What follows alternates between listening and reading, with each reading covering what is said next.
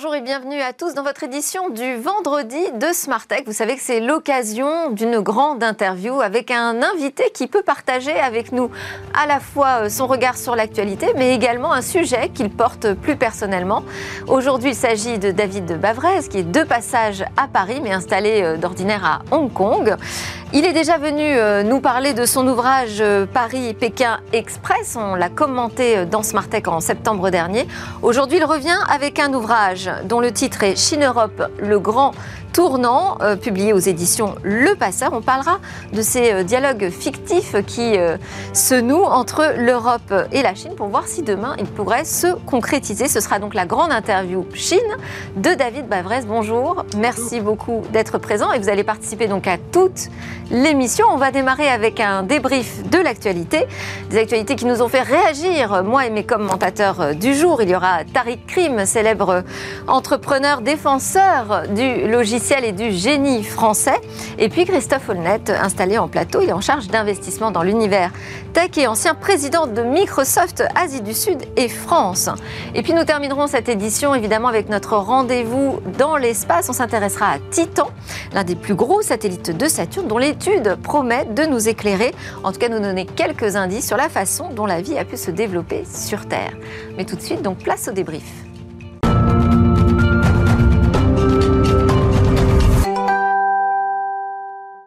À la une du débrief euh, cette semaine, on va évidemment revenir sur euh, la panne orange, mais aussi sur une affaire d'espionnage international ou encore euh, la polémique sur la redevance pour la copie privée. Pour débriefer, nous avons donc en visio Tariq Krim, un des entrepreneurs français emblématiques du web. Il a notamment été le fondateur du site NetVibes, également de Jolly Cloud, et il est actuellement à la tête de Polite One, qui est une plateforme qui veut permettre aux utilisateurs de reprendre le contrôle de leur vie numérique. Bonjour Tariq. Avec moi également en plateau Christophe Holnet, président de l'entreprise Deep Tech d'Athena, senior advisor chez Apax Partners, l'un des fonds européens de private equity. Bonjour à tous les deux. Donc on va démarrer avec euh, cette actualité euh, de panne massive sur euh, les numéros d'urgence. Hein. ce sont les, appels vers le SAMU, les pompiers, la police, via des numéros courts qui ont été perturbés partout en France dès 18h hier, enfin mercredi, jusqu'à minuit. Le ministère de l'Intérieur, Gérald Darmanin, évoquait trois morts potentiellement liées à cette panne. On en serait aujourd'hui à quatre avec un enfant de 28 mois. Alors, le PDG euh, d'Orange, Stéphane Richard, a évidemment été convoqué euh, tout de suite au ministère de l'Intérieur. Il a présenté les excuses d'Orange à toutes les personnes qui ont été euh, victimes de ce grave dysfonctionnement. mais en revanche, on est toujours à la recherche de la cause racine. On l'écoute il faut un peu de temps pour comprendre. On a déjà écarté un certain nombre d'hypothèses. L'opération de maintenance, attaque, par exemple. Non, c'est pas une attaque. Mhm. Ça, c'est très important. Et deux, l'opération de maintenance, j'ai beaucoup entendu mhm. dire que c'est l'opération de maintenance. Non. Non plus. C'est pas une opération de maintenance. C'est une défaillance logicielle. Alors, quand on entend euh, Stéphane Richard, on imagine dans la situation dans laquelle il est, c'est très, très compliqué. Christophe Holnet. Euh, oui, je pense qu'effectivement, là, euh, la situation est, voilà, est très compliquée pour le PDG et pour Orange en général. je pense qu'il faut aussi bon, bah, se garder de, commentaires, si ce n'est de, dire qu'effectivement, euh, il y a eu certainement un impact euh, fort, y compris euh, potentiellement, potentiellement des morts. Je, crois que ça va relancer le débat sur la vétusté de certaines infrastructures qui restent en fait dans le vieux système analogique, avec un système numérique qui se déploie et probablement des investissements insuffisants qui ont été, qui ont été faits. ce qu'on a découvert finalement, c'est qu'Orange était en charge de la plateforme qui traduit les appels courts, enfin qui repose donc sur le 15, le 17, le 18, sur des, chiffres à deux, des, des, appels à deux chiffres, pardon, et que cette plateforme doit les traduire en, chiffres à 10 chiffres pour localiser aussi euh, euh, les, transferts. Ça passe par des routeurs, mais donc ça passe par une plateforme logicielle et c'est là que se situerait euh, le problème. Oui, c'est un logiciel qui fait le pont en fait entre un système des grandes plateformes qui est, je dis, comme je disais tout à l'heure, encore sur le vieux réseau RTC, mm. et puis un système qui est voilà basé sur la technologie numérique, Internet, et il y a ce pont qui est nécessaire, qui doit, qui devait d'ailleurs à terme disparaître. Donc voilà, ce qui est surprenant, c'est que une erreur logicielle, des logiciels qui sont des logiciels qui fonctionnent depuis des années. quand on n'y touche pas, généralement, ça continue à, fonctionner. Surtout là, il y a eu une panne simultanée de six serveurs, dont trois étaient en redondance. donc, on a du mal à imaginer qu'il n'y ait pas quelque chose qui s'est passé dans l'environnement logiciel pour le faire. Donc, ça je, pense que c'est ce que donnera, euh, sont, les résultats que donnera l'enquête probablement. Moi, des informations que, que j'ai eues, euh, visiblement, il y a quand même eu une opération euh, en début de journée, une opération logicielle euh, qui a été effectuée sur la plateforme, qui normalement ne cause aucun problème, et qu'ensuite ils ont constaté un engorgement sur, sur certains routeurs. Il y a toute cette période où les routeurs n'ont pas été tout de suite relancés parce que des appels continuaient à arriver. Tariq Rim, une réaction là-dessus? Euh, oui, bonjour déjà. Euh, bah, je dirais que ce sont des choses euh, qui ne devraient jamais arriver. je crois d'ailleurs que c'est jamais arrivé à, ce niveau. c'est ce qu'a dit Stéphane Richard, oui, ce n'est jamais arrivé. Et aujourd'hui, évidemment, en plus, c'est ce genre de choses, en plus, c'est du pénal, donc c'est quelque chose de très inquiétant de, de, se dire que on, notre vie tient à des outils informatiques qui, à mon avis, ne sont pas forcément maintenu tel qu'il devrait l'être. Je, je, crois que ce que ça montre aussi, c'est qu'il y a une perte de compétences euh, sur tous les sujets d'infrastructure. C'est-à-dire qu'on dit toujours, il faut du nouveau logiciel, il faut, il faut, il faut basculer sur des choses nouvelles qu'on maîtrise moins, sur lesquelles on a quasiment plus d'ailleurs aucune souveraineté, puisqu'on parle de, si j'ai bien compris, d'une base de données euh, d'un prestataire américain qui dont la mise à jour n'aurait pas fonctionné. Ça montre aussi qu'il y a un manque d'ingénieurs euh, à la tête des boîtes de technologie et qu'aujourd'hui, on a essentiellement des communicants qui nous expliquent après pourquoi les choses ne fonctionnent pas. Et je voulais redonner un, exemple assez amusant, c'est que les lanceurs nucléaires américains euh, continuent d'utiliser ces disquettes 8 pouces. Euh, justement, on n'a pas voulu mettre à jour cette informatique stratégique de défense justement pour ne pas l'exposer à des, à des systèmes de hacking. Et donc, on a préféré, euh, comme j'entendais tout à l'heure, utiliser quelque chose qui marche bien et qui fonctionne bien. Euh, devrait être maintenu et il faut il faut faire toujours très attention, surtout dans un domaine d'urgence, de de vouloir mettre à tout prix toujours tout à jour avec la dernière version. C'est pas forcément un gage de sécurité. Bon, on précise quand même que, que l'enquête est toujours en cours hein, sur la sur la cause. Une réaction, David Bavrez, quand vous découvrez ça? Euh, moi, je vais un peu élargir le débat. Venant d'Asie, mhm. euh, ce qui me frappe, c'est les, investissements dans les infrastructures et, le sous-investissement européen. Euh, je lis dans la presse la semaine dernière, un opérateur en France se demande s'il y a de la demande pour la 5G. Shanghai a construit déjà 50 000 stations de base, qui est l'objectif de la France en 2025. China Mobile vous dit les volumes par abonné vont faire x10 d'ici 2025. Donc euh, c'est ça qui est toujours frappant. C'est par l'infrastructure qu'on pourra développer tous les services et la croissance économique.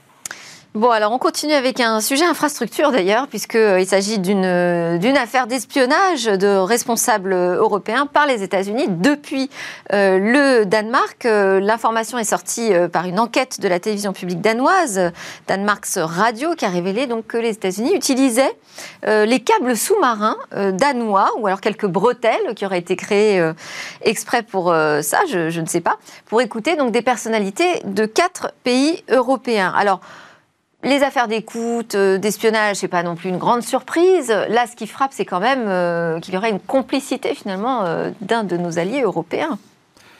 oui, en fait, je crois que personne n'est naïf. On sait très bien que les écoutes existent, à la fois du côté des Européens, des Américains, des, Chinois. Personne n'est dupe là-dessus. Ce qui est très choquant en, en la matière, c'est que les Américains aient utilisé une porte d'entrée qui est un pays un pays de l'Union de européenne. Donc, euh, je pense que ça, c'est très choquant de ce, point de vue sur, euh, voilà, un minimum de solidarité européenne qu'on pourrait, qu'on pourrait attendre, attendre en la matière. Et voilà, donc ça en dit aussi beaucoup Alors, sur. quand on accède quand même directement aux informations qui passent par les câbles sous-marins, c'est énorme. Hein, parce qu'il s'agit à la fois de communication euh, téléphonique, mais de tout l'Internet qui passe par ces câbles. Bien sûr, c'est toutes les communications. Hein, euh, tout, tout, cet environnement cloud, tout, cet environnement numérique, euh, au final, ce sont des signaux qui traversent des câbles. Donc se brancher sur le câble et, écouter, oui, c'est effectivement une énorme possibilités. Et donc ça soulève aussi des questions de souveraineté sur la sécurisation des communications au sein de l'Europe. Mais en l'occurrence là, il y a aussi un autre élément qui est eh bien, un cheval de Troie au sein de, l'Union européenne, qui malheureusement en est trop coutumière. Mmh. Tariq Krim, une réaction là-dessus? Oui, euh, comme euh, vient de le dire mon autre interlocuteur, c'est c'est assez, assez classique en fait. Euh, on a régulièrement des histoires d'espionnage. Là, la méthode est, un peu un peu différente. le fait que le Danemark, on a appris d'ailleurs que le Danemark était impliqué euh, dans des accords avec les services de renseignement américains. Ce qui, la question qu'on peut se poser, c'est pourquoi ça sort aujourd'hui? Euh, Pourquoi ces informations sont, sont mises à la disposition du public? Et surtout, euh, au-delà de la question de la souveraineté, on peut, on peut se poser aujourd'hui aussi la, la, question de savoir dans quelle mesure la relation entre les États-Unis et l'Europe sur les questions numériques, euh, puisqu'il est question pour Biden notamment de créer ce qu'il appelle une forme d'OTAN numérique, une sorte d'ombrelle dans laquelle on intégrerait euh, les les États européens et pour lesquels les GAFAM seraient une des plateformes de protection. Euh, quelles vont être ces relations, surtout au moment où le, débat sur la souveraineté numérique est, très présent? Et ça pose la question aussi euh, du contrôle et de la maîtrise qu'on a euh, de l'arrivée de ces backbones sur le, le sol européen. En l'occurrence, ça passe beaucoup par la France, puisque nous, on a une arrivée directe depuis l'Atlantique ou la Méditerranée. Bah, bien sûr, on est euh, évidemment ouvert sur, euh, sur l'international et on a, on, a euh, effectivement des, un océan devant nous, donc on est évidemment un nœud. Il faut, il faut l'être pour avoir accès justement à un niveau de, de de, de, rapidité d'échange d'informations, c'est un élément essentiel d'avoir un Internet rapide. ceci, Voilà, mais ceci étant, voilà, je pense qu'au sein de l'espace européen, on pourrait imaginer qu'il y ait un système de communication qui soit, qui soit isolé.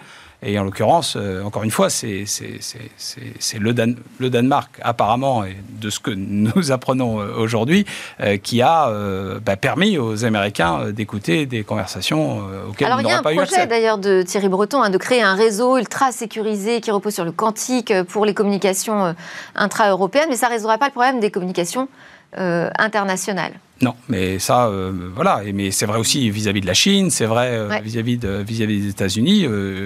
Et voilà, On n'a pas encore d'affaires sorties d'ailleurs euh, d'espionnage euh, de la Chine vers l'Europe. Bah, parce qu'ils ne sont pas encore fait prendre. Ils sont Très bien. On va enchaîner avec euh, autre sujet euh, polémique. C'est celui euh, qui adresse la redevance pour la copie privée. Il ne faut pas dire taxe. J'ai mis taxe dans le titre parce que c'est plus court.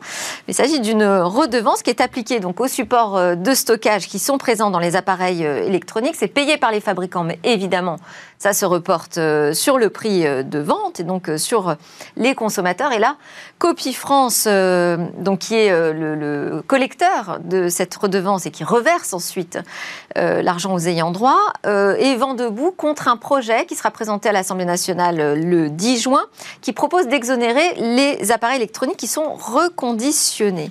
Quel est votre... On a, déjà évoqué ce sujet avec Éric Botorel la semaine dernière, mais cette polémique ne fait que enfler. Hein. Il, y a, tout le, monde de la culture qui se mobilise autour de ça. Quelle est votre opinion là-dessus?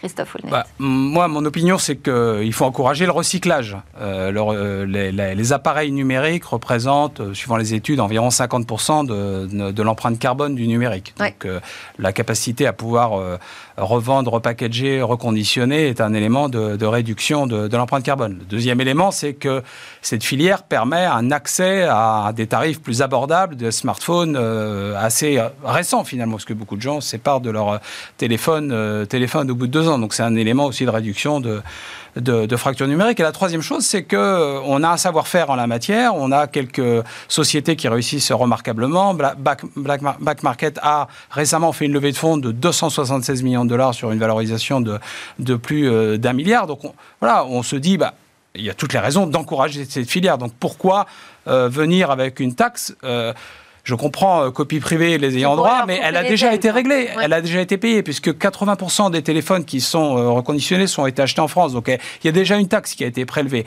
Donc il ne s'agit pas d'enlever quelque chose à, à, Copie France, mais il s'agit d'une perte de, de, redevances additionnelles, si je puis dire. Donc je crois qu'il faut. Euh, Alors là-dessus, France dit, euh, c'est pas une double redevance qui va être payée, parce qu'en fait, enfin, finalement, cette redevance n'est pas liée tellement au matériel, mais plutôt à l'utilisateur, à l'usage qu'il fait, puisqu'il s'en sert pour faire des copies.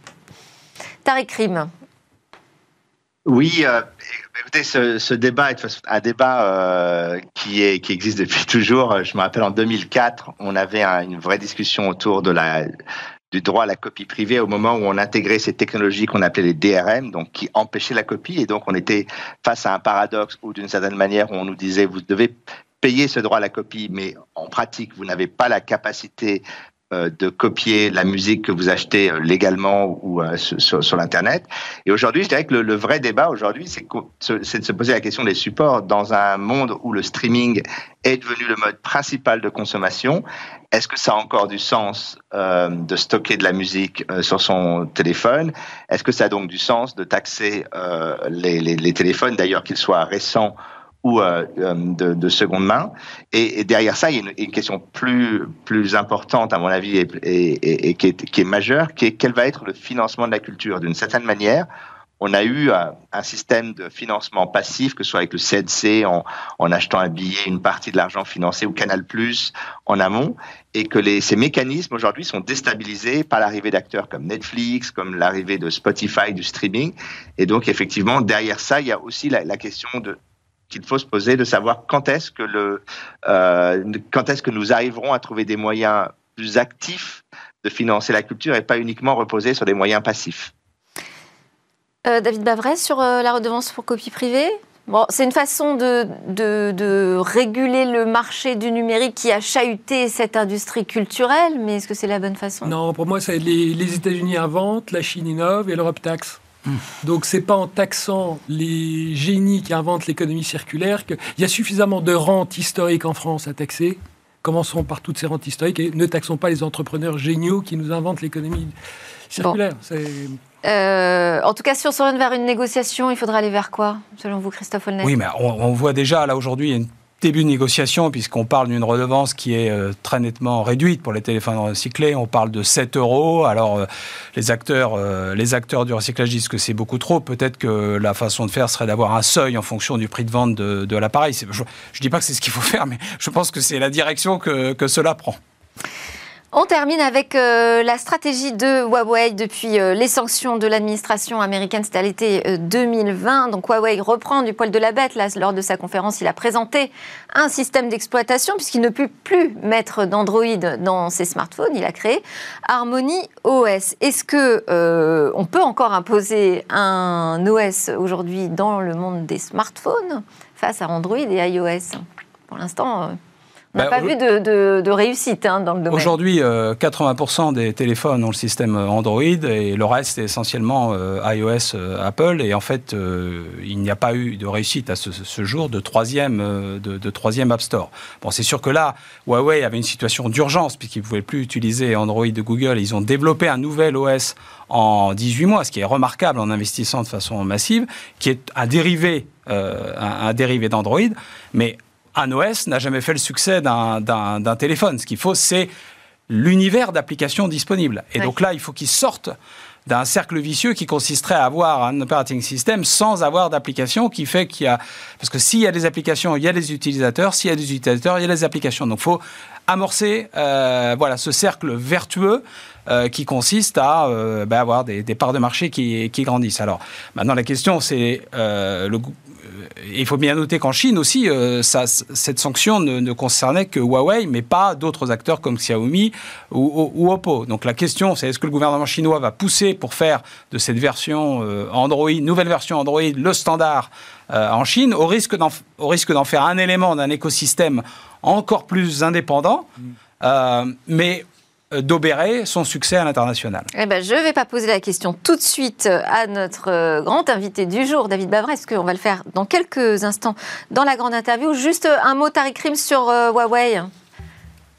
C'est encourageant en même temps de voir qu'on crée un système d'exploitation. Oui, c'est un, un, sujet auquel je me suis euh, que j'ai aussi tenté de résoudre il y a quelques années et c'est très difficile aujourd'hui. Aujourd'hui Harmony OS, c'est fondamentalement juste un Android sur lequel on n'a pas le droit de faire euh, de, faire tourner les applications Google. Or, les applications Google sont ce qui fait la valeur. C'est Google Maps, c'est Google Calendar, Gmail, et donc euh, se posera la question. Alors en Chine, c'est moins un problème, mais à, à l'étranger, est-ce qu'on peut développer aujourd'hui des services sans avoir les applications d'Apple et et les applications de Google, je ne parle même pas du système d'exploitation, il semble que ce soit impossible et on va voir ce que, ce que, ce que jusqu'où euh, euh, nos amis de Huawei vont, vont, aller. Il faut rappeler que Samsung a essayé de faire un peu la même chose avec un système hmm. d'exploitation qui hmm. s'appelait Tizen, et finalement. Tariq, on va pas avoir le temps de revenir sur les autres expérimentations. Merci euh, beaucoup. Euh, c'est vrai que c'est, voilà, on voit que le challenge est quand même difficile à relever. Merci euh, Tariq Rim, désolé de vous couper comme ça. On reparlera d'autres sujets de système d'exploitation ensemble. Tariq Rim de Paul One et Christophe Olnet d'Apax Partner et d'Athéna. Donc juste après la pause, je vous donne rendez-vous pour la grande interview de David Bavrez.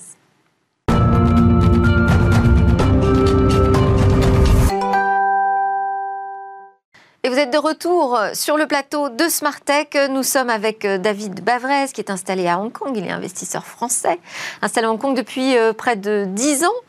Euh, c'est l'heure donc de sa grande interview. On va beaucoup parler de Chine, bien évidemment, puisque son dernier ouvrage s'intitule Chine, Europe, le grand tournant, aux éditions Le Passeur. Il est paru quand? Il n'y a pas très longtemps il est paru il y a un mois. il y a un mois. Donc, euh, récent ouvrage. Euh, première question, David Bavrez, ce tournant, euh, ce grand tournant, comme vous l'appelez, Chine-Europe, il, il serait lié à quoi? À la crise Covid-19 Il s'est passé quelque chose?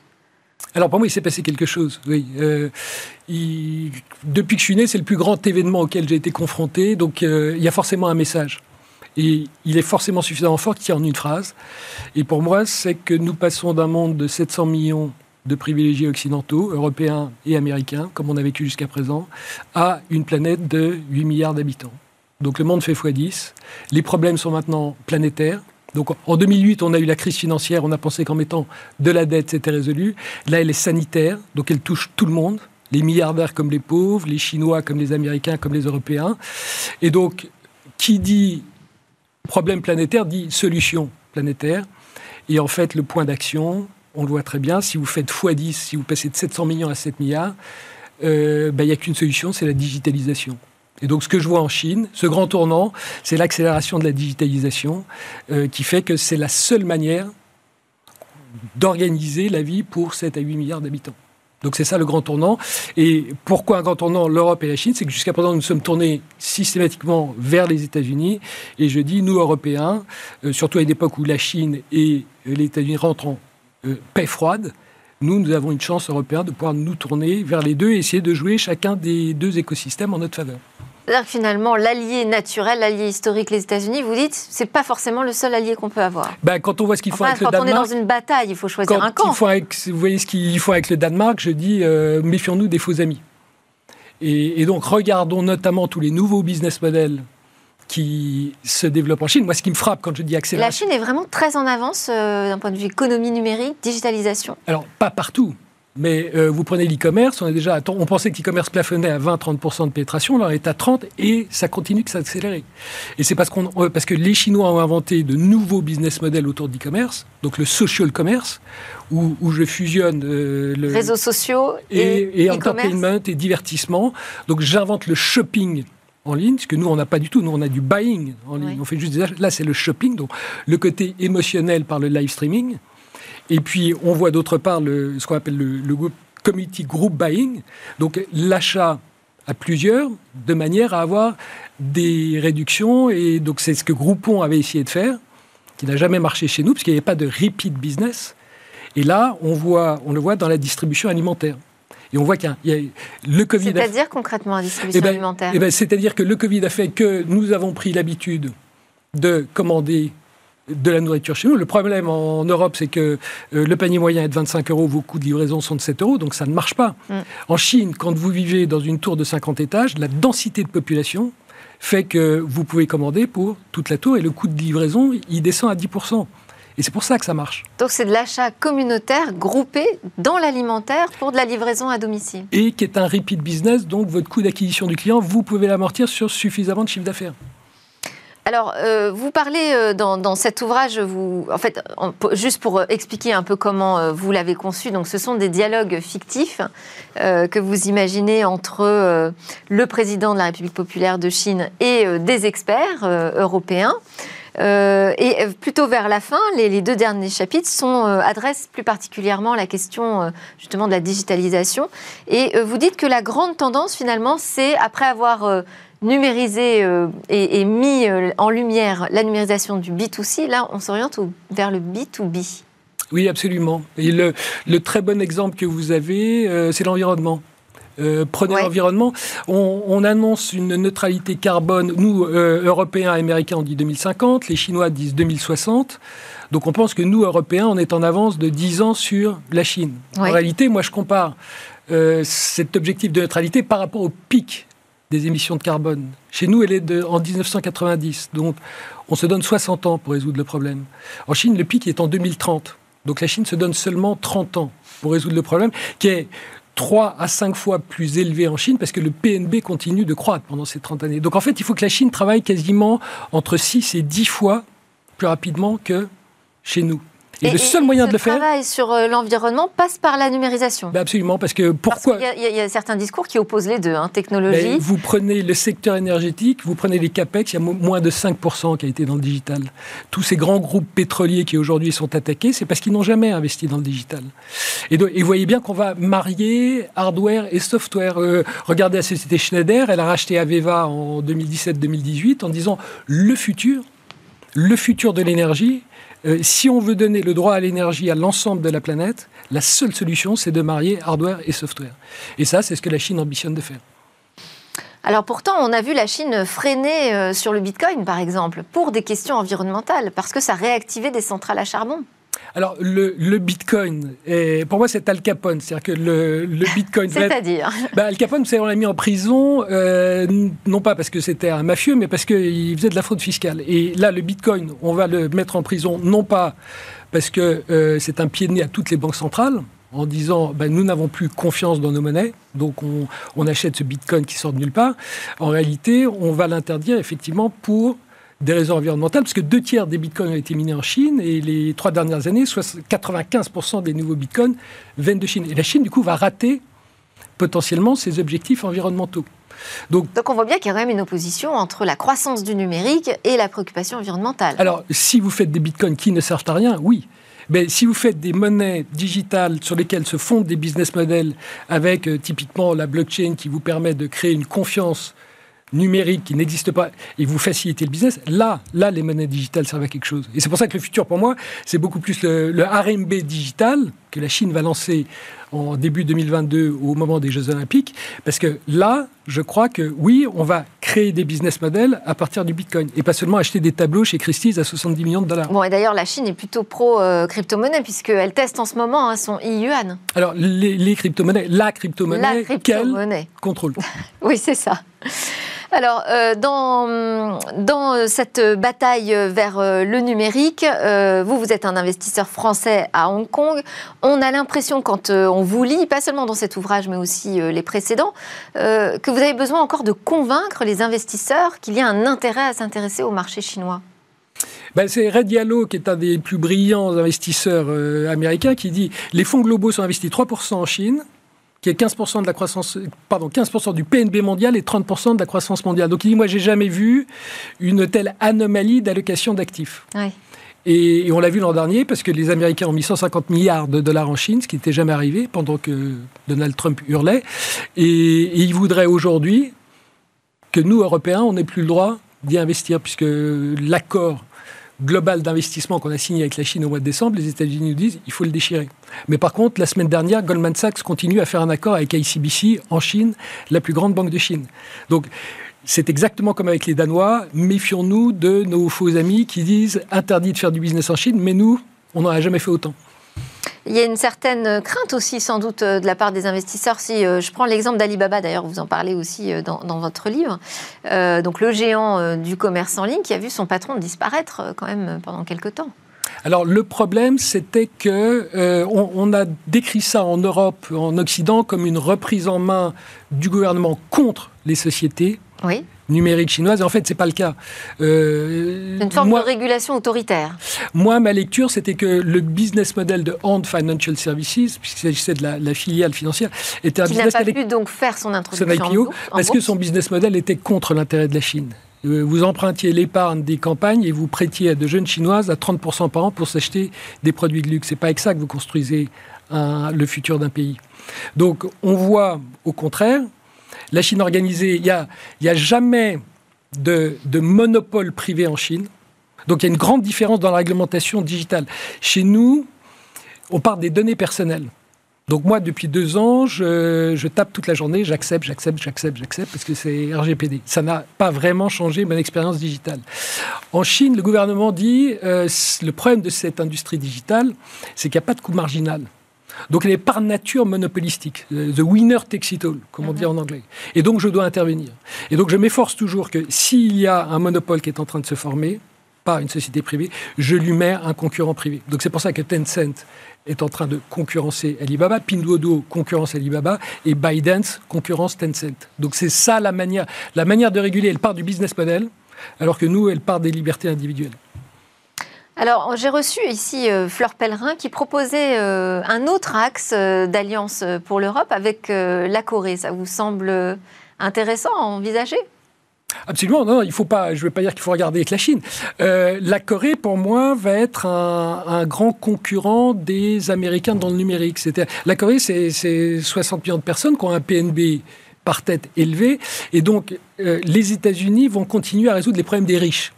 Donc le, super smartphone, il va toujours être inventé par la Californie. Donc c'est ce que j'appelle les business models à la Uber.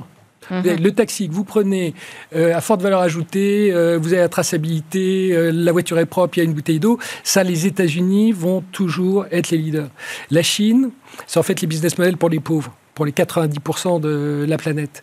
Et, et c'est Blablacar. Donc c'est l'économie du partage. Donc aller en Corée pour concurrencer les Américains sur les problèmes des riches, et puis aller en Chine pour les, problèmes des 90% planétaires qui doivent euh, avoir accès à la croissance mondiale. Et alors, qu'est-ce que ça veut dire euh, aller en Chine, regarder du côté de l'Asie, euh, trouver des alliances? Qu'est-ce que ça veut dire concrètement? À quoi pourrait ressembler cette relation qu'on nourrait avec la Chine, à la fois d'un point de vue numérique, mais de manière plus générale, d'un point de vue économique? Alors, il faut, faut abandonner le concept de réciprocité qui est ce qu'ont nos hommes politiques en tête. La réciprocité, pour moi, c'est la pire des relations humaines. C'est œil pour œil, dent pour dent. Il faut penser à la complémentarité. Donc, il faut regarder une chaîne de valeur et dire où est-ce que nous, Européens, nous avons encore une force dont la Chine a besoin. Et typiquement, euh, de manière très schématique, euh, la Chine a un réseau de distribution incroyable, avec une population très très large, et nous, nous avons le contenu. Donc, euh, pensez Ubisoft, Tencent, Tencent prend 10% d'Ubisoft, ben Ubisoft a du contenu de jeux vidéo. Mais ils ne savent pas le mettre sur mobile encore. Et la spécialité de la Chine, c'est de le mettre sur mobile pour gagner justement 7 à 8 milliards de clients potentiels. Donc c'est comme ça qu'on s'allie. Mais c'est pas en faisant de la réciprocité, en disant je te, donne ça que si tu me donnes ça. Ça, ça marche pas. Alors, on va arriver euh, au terme de ce grand entretien avec euh, l'interview express. Je vous pose des questions très courtes, euh, assez ouvertes, et vous répondez de manière aussi spontanée que possible. Je vais vous lancer sur un premier mot. Quels sont vos rêves David Bavrez? Ben, Le rêve, c'est le grand tournant, c'est que justement, Chine et Europe arrivent à se parler beaucoup plus qu'on fasse au 21e siècle que l'Europe et les États-Unis ont fait au 20e. Et vos peurs?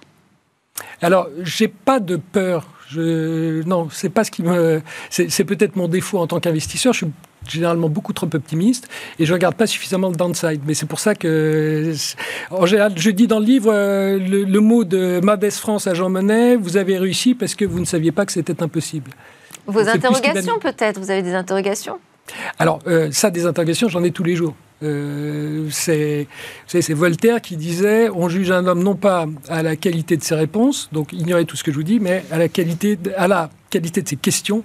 Donc c'est ça qui compte. Une idée fixe La Chine avec l'Europe? Non, j'ai pas d'idée fixe. Non, le monde est VUCA. Euh, volatile, incertain, complexe, ambigu. Donc euh, l'idée fixe, c'est le mur de Berlin et on a gagné. C'est ma génération. Je vois les 10-15 ans. Euh, vous ne pouvez pas avoir de conviction avec une idée fixe. Le monde n'arrête pas de changer. Et comment vous voyez la prochaine révolution numérique en Chine? Ah, mais elle n'est pas prochaine, elle est là. elle est là tous les jours. Euh, le changement, c'est vraiment le B2C au B2B.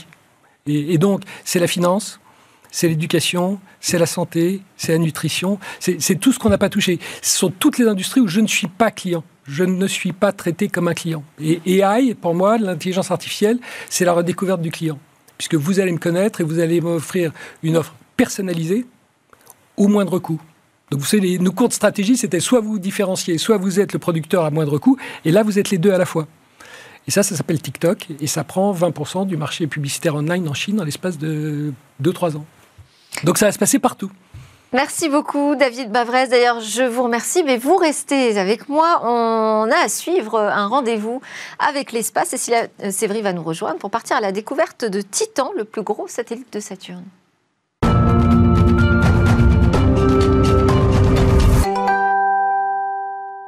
David Bavrez, investisseur euh, à Hong Kong, auteur de Chine Europe, le grand tournant, est resté en notre compagnie pour notre rendez-vous avec l'espace. Et Cécilia Sévry. Bonjour Cécilia. Bonjour Delphine. Donc aujourd'hui, vous nous emmenez euh, très loin de la Terre, dans le voisinage de Saturne. Oui, aujourd'hui, on va partir à la découverte de Titan, effectivement, qui est le plus gros satellite de Saturne, qui en compte quand même plus de 80 aujourd'hui, dénombré aujourd'hui, il en a peut-être euh, plus. Alors Titan, c'est la planète. Il cristallise aujourd'hui tous les fantasmes des scientifiques et c'est pour ça que la NASA a décidé d'y envoyer une mission qui va s'appeler Dragonfly. Ce drone Dragonfly sera lancé en 2026 avec un objectif, étudier l'exobiologie euh, de la planète Titan pour renforcer nos connaissances véritablement sur l'histoire de l'origine de la vie sur Terre, ici, mais aussi peut-être pour trouver des traces de vie passée ou présente sur le satellite de Titan. Ça, on va y revenir un petit peu. On va peut-être, euh, avant d'aller sur terrain-là, voir quelques précisions sur la planète de Titan parce qu'on la connaît peu. Oui, alors justement, pourquoi euh, est-ce qu'elle attise autant la curiosité des chercheurs? Bah alors, Dès les années 90, hein, ça a commencé cette passion parce que euh, le télescope Hubble euh, a pu montrer que cette planète, eh bien, c'était un astre potentiellement recouvert de liquide. Alors là, on s'est dit, comment ça Il y a une autre planète que la Terre qui est recouverte euh, d'eau à l'état liquide? Ça, c'était la grande question. Alors on a envoyé une sonde, finalement, dix ans plus tard, en 2004, la sonde Cassini. Euh, elle a vu à la surface euh, de nombreuses caractéristiques géologiques similaires qu'on peut retrouver sur Terre, comme des plateaux, des déserts remplis de dunes, et puis à ses pôles, des mers et des rivières liquides. Et puis Titan a une atmosphère quatre fois plus dense que celle de la Terre et sa gravité est sept fois plus, faible. Pardon, ça c'est pour les informations euh, techniques. Et puis Cassini, a réussi à traverser cette atmosphère euh, quatre fois plus dense que celle de la Terre pour parachuter la sonde Huygens. C'est une sonde qui a été créée par l'Agence spatiale européenne.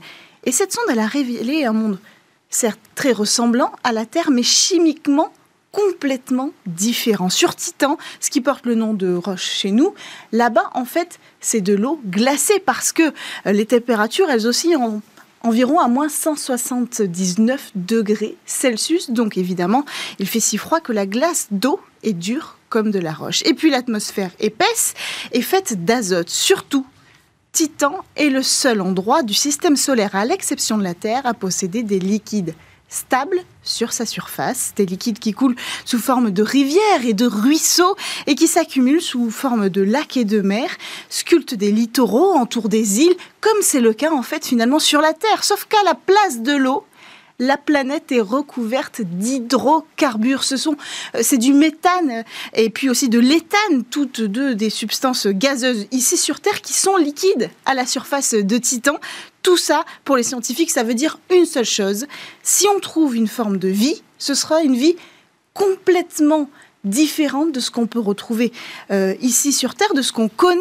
Une vie qui, au lieu d'être à base d'eau, serait à base d'hydrocarbures euh, liquides, une vie qui, si elle existe, démontrerait potentiellement l'existence possible d'une deuxième genèse, d'une deuxième origine qui ne se formerait pas à la base de l'eau, ce qui veut dire qu'on peut trouver ça aussi ailleurs dans l'univers.